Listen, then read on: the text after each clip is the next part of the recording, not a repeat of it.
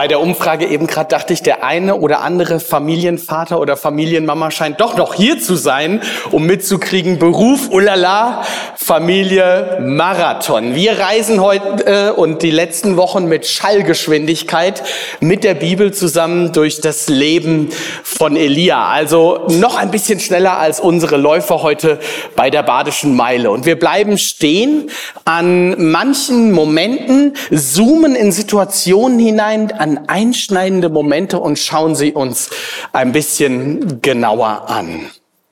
Immer deutlicher wird, finde ich, jetzt sind wir schon bei Teil 4, was dieser Elia erlebt hat, das ist wirklich krass. Das ist wirklich einzigartig. Und am allerliebsten würde ich ihn ja mal hier neben mich stellen und ihn mal fragen, Elia, was ist eigentlich was würdest du sagen, was ist das größte Wunder, das du erlebt hast?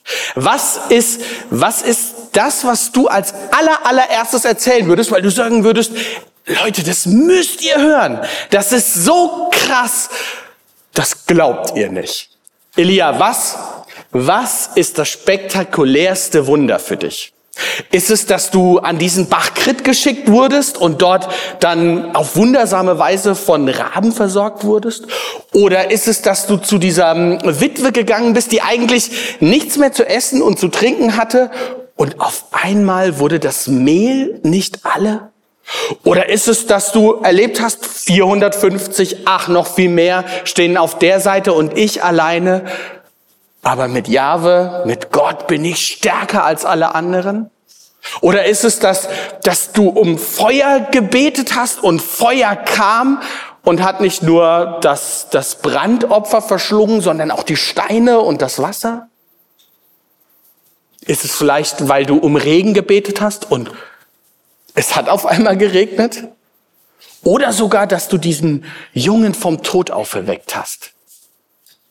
Ich weiß nicht, was Elia antworten würde, aber es würde mich nicht wundern, wenn er sagen würde, die krasseste Geschichte, die ich erlebt habe, ist, dass ich Gott in der Stimme sich verschwebenden Schweigens begegnet bin, als ich am Boden war. Er war, er war nicht im Wind, er war nicht im, im Erdbeben und er war nicht im Feuer, sondern in dieser, in dieser hörbaren Stille drin. Christian hat uns letzte Woche mit hineingenommen in, in diesen Elia-Weg hin zum Berg Horeb, wo, wo Elia, wo Elia vollkommen fertig ist und unter dem Ginsterstrauch liegt und eigentlich sagt, ich will nur noch sterben, Gott. Es ist vorbei mit mir. Dann, dann wird er wunderbar gestärkt und geht weiter und ist dann an diesem, an diesem Berg und, und hat ein Gespräch mit Gott. Und auf dieses Gespräch hin kommt dann diese Stimme sich verschwebenden Schweigens. Und genau da möchte ich heute mit euch wieder einsteigen. Als Elia das hörte, nämlich diese Stimme sich verschwebenden Schweigens, bedeckte er das Gesicht mit seinem Mantel. Dann trat er aus der Höhle heraus und stellte sich an ihren Eingang. Da hörte er eine Stimme, die zu ihm sprach, was tust du hier, Elia? Er antwortete, bis zum Äußersten bin ich für dich gegangen. Alles habe ich für dich getan, für den Herrn, den Gott Zebaoth. Denn die Israeliten haben deinen Bund verlassen. Sie haben deine Altäre niedergerissen und deine Propheten mit dem Schwert getötet. Ich alleine bin übrig geblieben. Doch jetzt wollen sie auch mich noch umbringen. Gott stellt Elia diese Frage. Es ist genau dieselbe Frage, die er ihm stellte, bevor er ihm in dieser, in dieser hörbaren Stille begegnete. Was tust du hier? Und Elia antwortet tatsächlich auch exakt Wort für Wort ganz genauso. Ja, Herr, ähm, ich bin alleine übrig geblieben. Alles habe ich für dich getan. Er sagt genau dasselbe wie bei der ersten Frage. Das finde ich ziemlich konsequent aber auch ganz schön merkwürdig, oder? Er antwortet so, als ob überhaupt nichts passiert wäre, als ob es überhaupt keine Gottesbegegnung gegeben hätte, als ob er, als ob er nichts verstanden hätte. Als, also, Elia, hast du nicht gemerkt, du bist, du bist Jahwe begegnet. Und du antwortest wieder so niedergeschlagen, wieder so klagend. Du bist immer noch am Mosern. Das finde ich echt überraschend. Das verstört mich sogar ein bisschen. Jetzt, wo Elia seine Begegnung mit Gott hat, wo er ihm so nah ist wie nie zuvor, fällt ihm nichts anderes ein, als dieselbe Antwort zu geben wie vorher. Das hätte ich anders erwartet. Ich hätte gedacht, eine Gottesbegegnung, die verändert doch alles. Also was gibt es Größeres, als dem lebendigen Gott zu begegnen durch, durch eine wie auch immer geartete Begegnung? Ist es nicht so, dass wir dann alles in einem neuen, in einem anderen Licht sehen? Vielleicht mit seinem Blick? Was gibt's Größeres? Wir haben letzte Woche entdeckt, dass Gott es mit Elia nicht eilig hat. Langsam, jeden Tag eine badische Meile schickt Gott ihn bis zu diesem Berg Horeb. Und genauso lässt Gott Elia auch Zeit herauszufinden, das war das krasseste Erlebnis, das ich jemals hatte. Gott gibt uns die Zeit, die wir brauchen, um zu verstehen. Ein Ausleger hat zu dieser Stelle mal geschrieben, es ist also nicht die Theophanie, das ist also das Fachwort für Gottes Gotteserscheinung an sich, die den Propheten von seiner Klage entbinden kann, denn diese Klage bleibt bestehen. Elia war wütend und eifrig. Das Volk Israel hat den Bund verlassen. Es hat die Altäre Jahres umgeworfen und seine Propheten getötet. Es versucht sogar, dem letzten lebenden Propheten Jahres das Leben zu nehmen. Was nun? Wir erfahren nichts über eine Veränderung der, von Elias psychischem Zustand. Es ist nicht immer so, dass uns eine Gottesbegegnung auf den ersten Moment so flasht, dass alles auf einmal anders ist. Elias Sicht auf die Dinge, auf seinen Dienst, auf das, was er erlebt hat, ist immer noch so wie bevor er auf Gott getroffen ist. Seine Einschätzung gibt er nicht sofort auf und das muss er auch nicht. Sowas kann es geben. Ich selbst habe das erlebt. Es war der 27. September 1998 einen Sonntagmorgen und ich trug ein weißes Taufkleid. Ich war aufgeregt. Zusammen mit sechs anderen wurde ich getauft und dann war mein großer Moment. Ich ging zu, zu äh, auf die Bühne, habe erzählt, wie ich mit Jesus gestartet bin, habe meinen Taufvers genannt bekommen bin dann in das Taufbecken hinabgestiegen. Dort wurde mir die Tauffrage gestellt. Ich wurde untergetaucht und bin dann wieder nach oben gekommen. Handtuch um und dann war das ein bisschen anders als hier. Da gab es nämlich ganz schlau eine Treppe hinter dem Taufbecken, wo man runtergehen konnte. Und ich habe mich erinnert in der Vorbereitung, wie ich auf dieser Treppe stand und dachte, das war's? Also ich bin jetzt irgendwie ganz schön nass und ähm, auch alle haben irgendwie geklatscht und das war irgendwie auch, auch, auch, auch besonders, aber das war alles? War das schon richtig? Muss ich vielleicht nochmal zurück? Nochmal äh, taufen lassen? Nicht, dass da nichts passiert wäre, das war mir schon klar, aber so richtig geflasht, wie ich das erwartet hatte, war ich nicht. Erst später. Und interessanterweise, je weiter die Situation weg ist, desto mehr verstehe und spüre ich, boah, da hat Gott echt was getan. Der Alex, Gott war mit dir zusammen in dem Taufbecken drin. Da warst nicht nur du, der du dich bekannt hast zu ihm, sondern Gott, Gott sich auch zu dir. Wow, er war da mit dir. Kennst du das?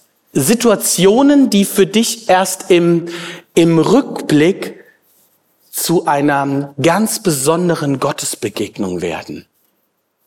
Also Situationen, die in dem Moment, wo du sie erlebst, denkst, ja, okay, okay, ich bin nass.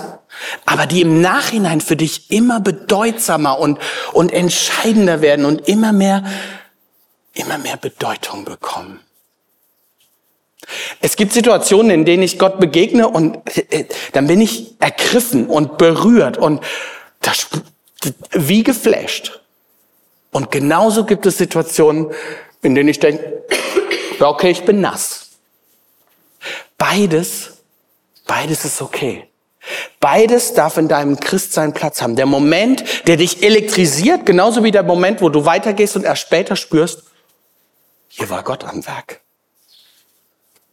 Beides ist okay.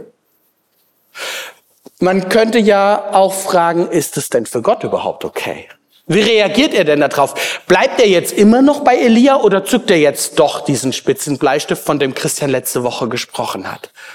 Macht er jetzt so eine Pro-Kontra-Liste für Elia? Also Elia, das hast du an, das hast du als Prophet vorzuweisen, ist okay, aber das hier, das geht gar nicht. Wie geht Gott jetzt mit Elia um? Da schauen wir jetzt zusammen drauf. Da sagte der Herr zu ihm, geh den Weg zurück, den du gekommen bist. Geh durch die Wüste bis nach Damaskus und salbe Hazael zum König über das Aramäerreich. Auch Israel soll einen neuen König bekommen. Salbe Jehu, den Sohn des Nimshi, zum König. Setze außerdem einen Nachfolger für dich ein. Salbe Elisha, den Sohn des Schafat aus Abel Mehola, zum Propheten. Und so wird es kommen. Wer dem Schwert Hazaels entkommt, den wird Jehu töten. Und wer dem Schwert Jehus entkommt, den wird Elisha töten.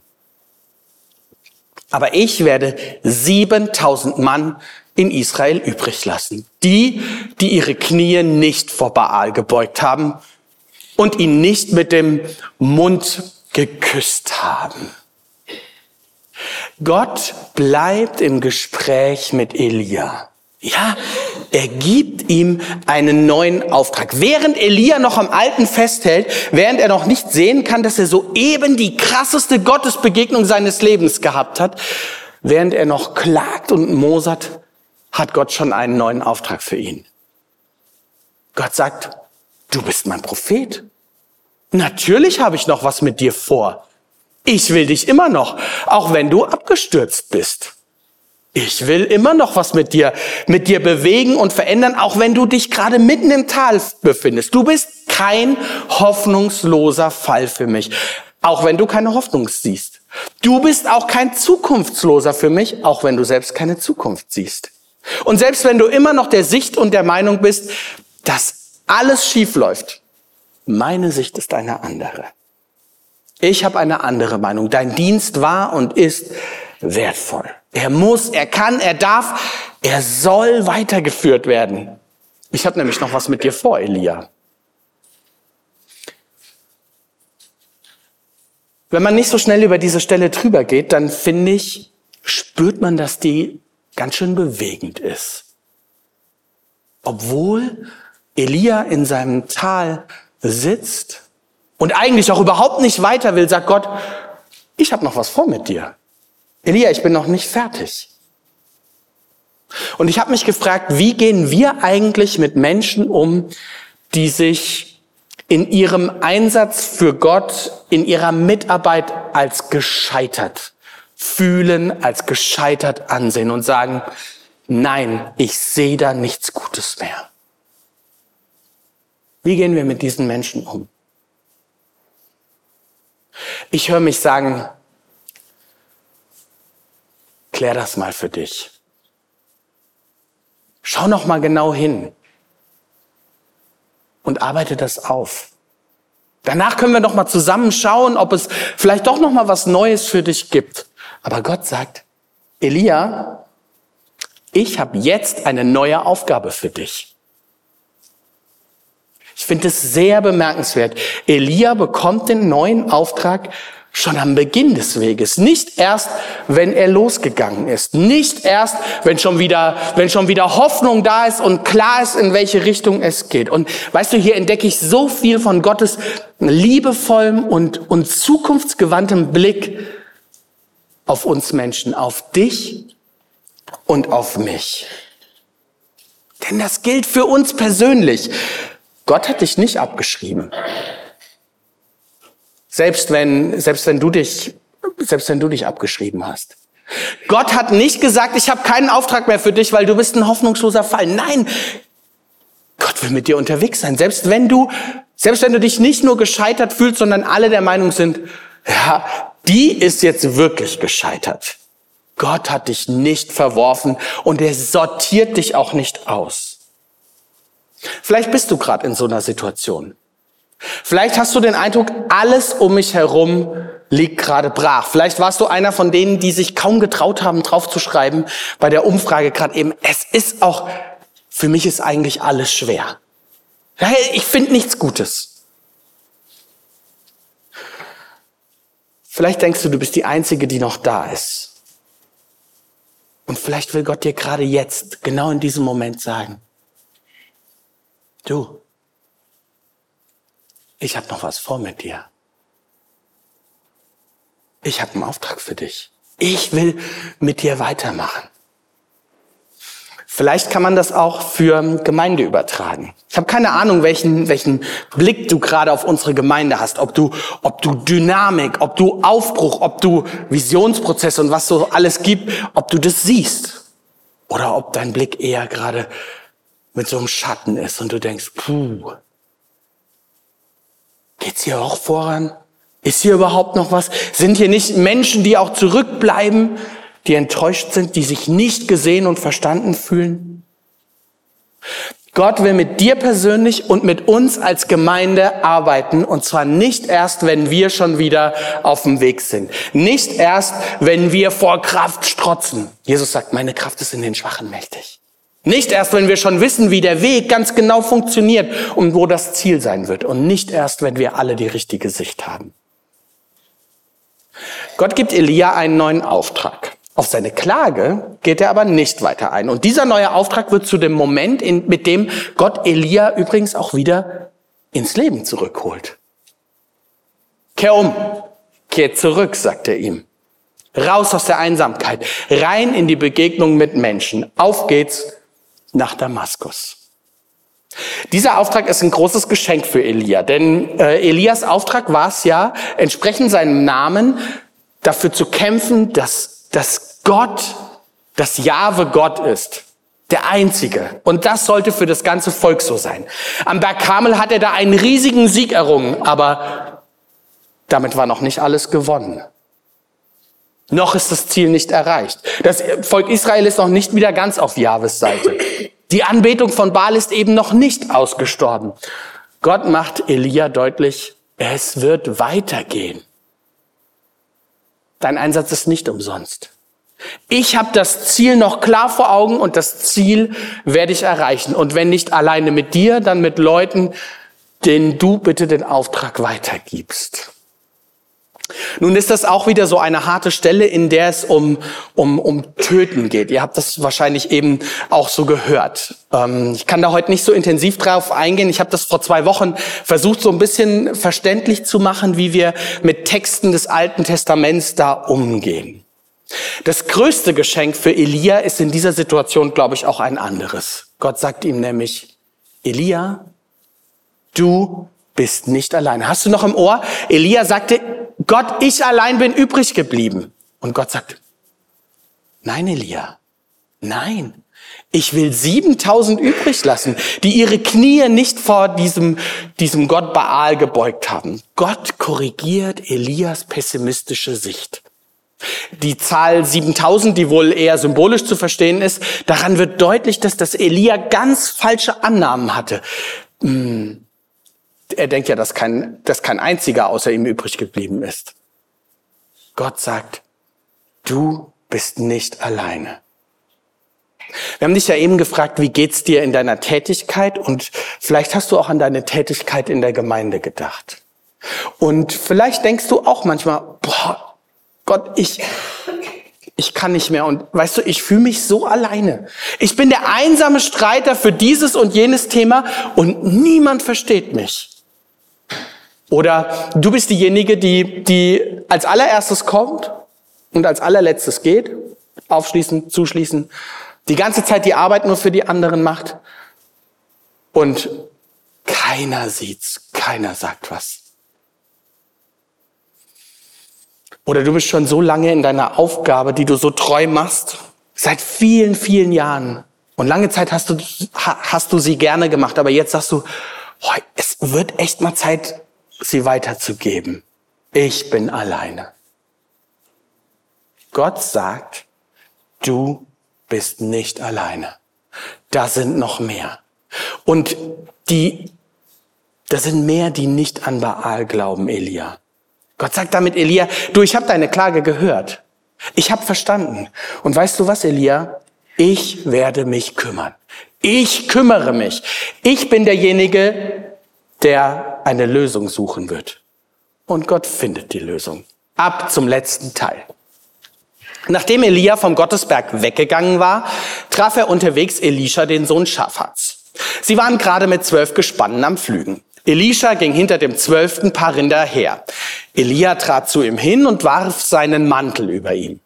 Da ließ Elisha die Rinder stehen, lief dem Propheten Elia nach und bat ihn, ich will meinen Eltern noch einen Abschiedskuss geben, dann will ich dir folgen.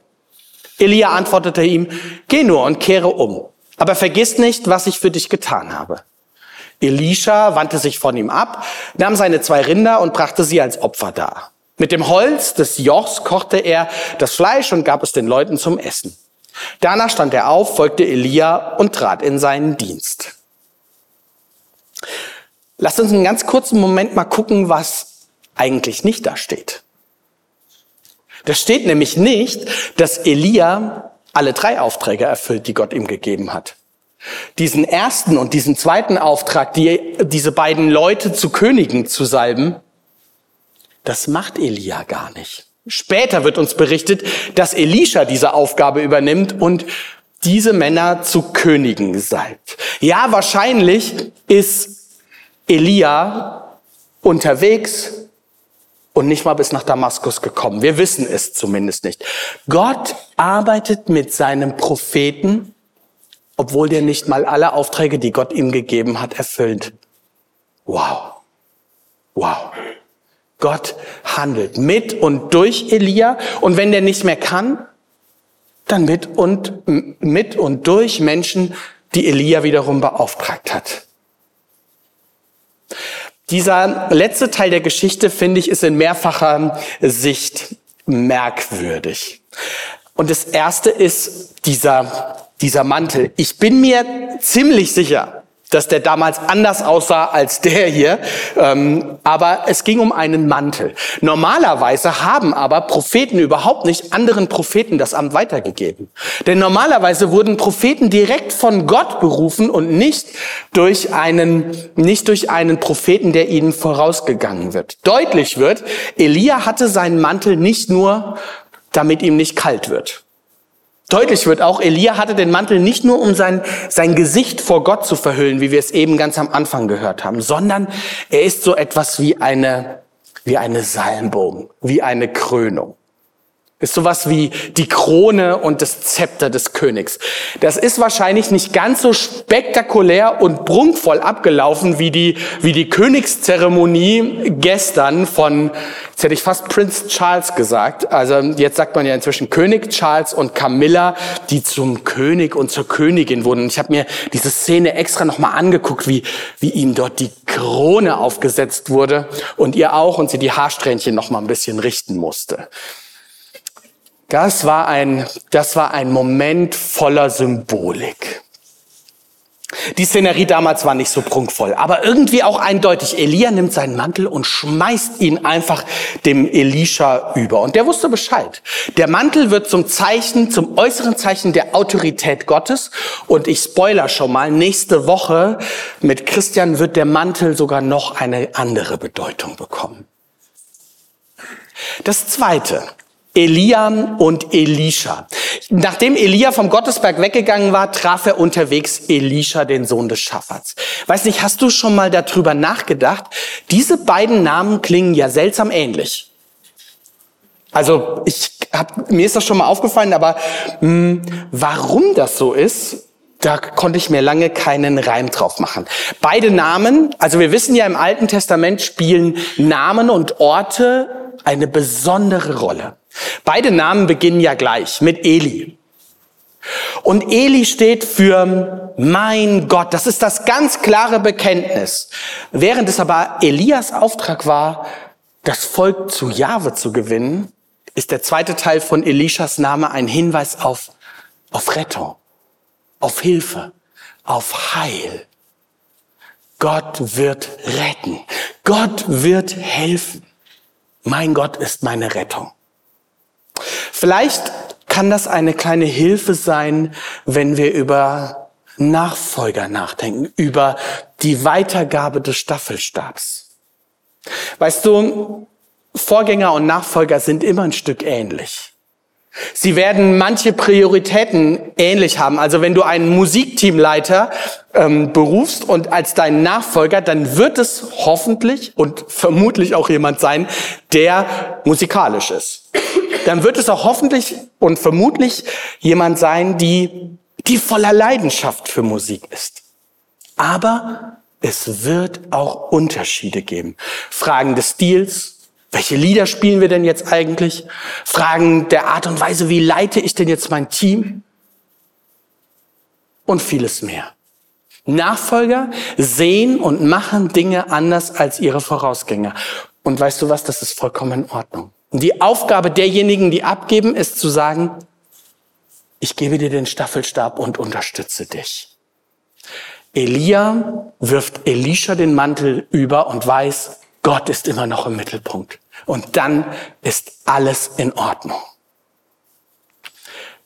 Die letzte Besonderheit, auf die ich mit euch eingehen möchte. Elisha hat einen Wunsch. Er sagt, ich will meinen Eltern noch einen Abschiedskuss geben. Dann will ich dir folgen. Ich finde, das ist ein zutiefst verständlicher Wunsch, wenn man weiß, dass ein Prophet jetzt auf einmal alles hinter sich lässt, die Familie, all die Beziehungen, die man hatte, den Ort, in dem man lebt und, und weiterzieht. Und Elia antwortet darauf ja auch, geh nur und, und, und kehr um. Und dann, was dann kommt, ist kaum zu übersetzen. Ähm, vergiss nicht, was ich für dich getan habe.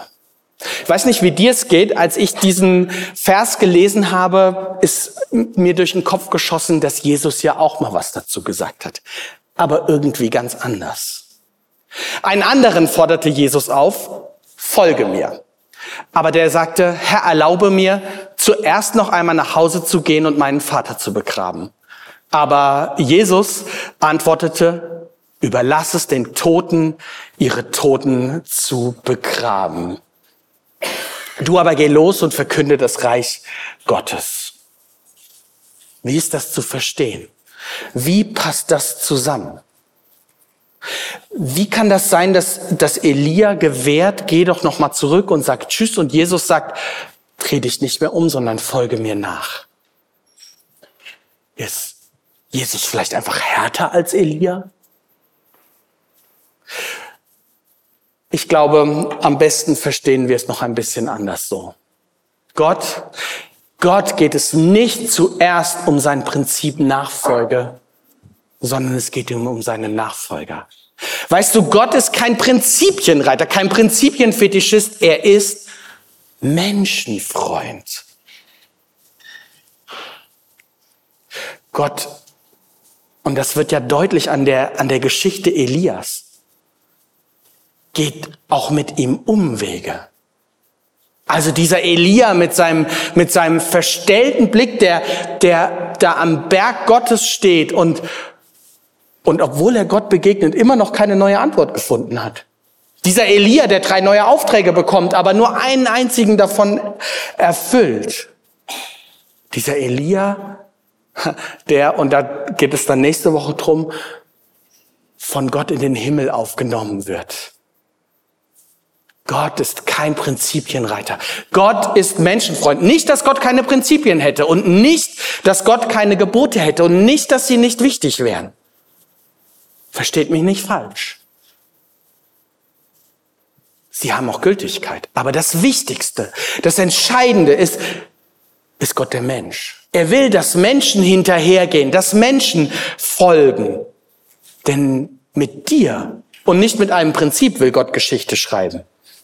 Was für ein Gott, der, der dich und mich einlädt, ihm nachzufolgen. Ganz persönlich, nicht als Prinzip, sondern du bist gefragt. Und das ganz egal, ob du, ob du im Tal bist, ob du auf dem Berg bist, ob du am Anfang des Weges stehst, mittendrin oder, oder am Ende und einfach nur den Staffelstab abgeben willst. Gott will mit dir als Nachfolger unterwegs sein. Amen.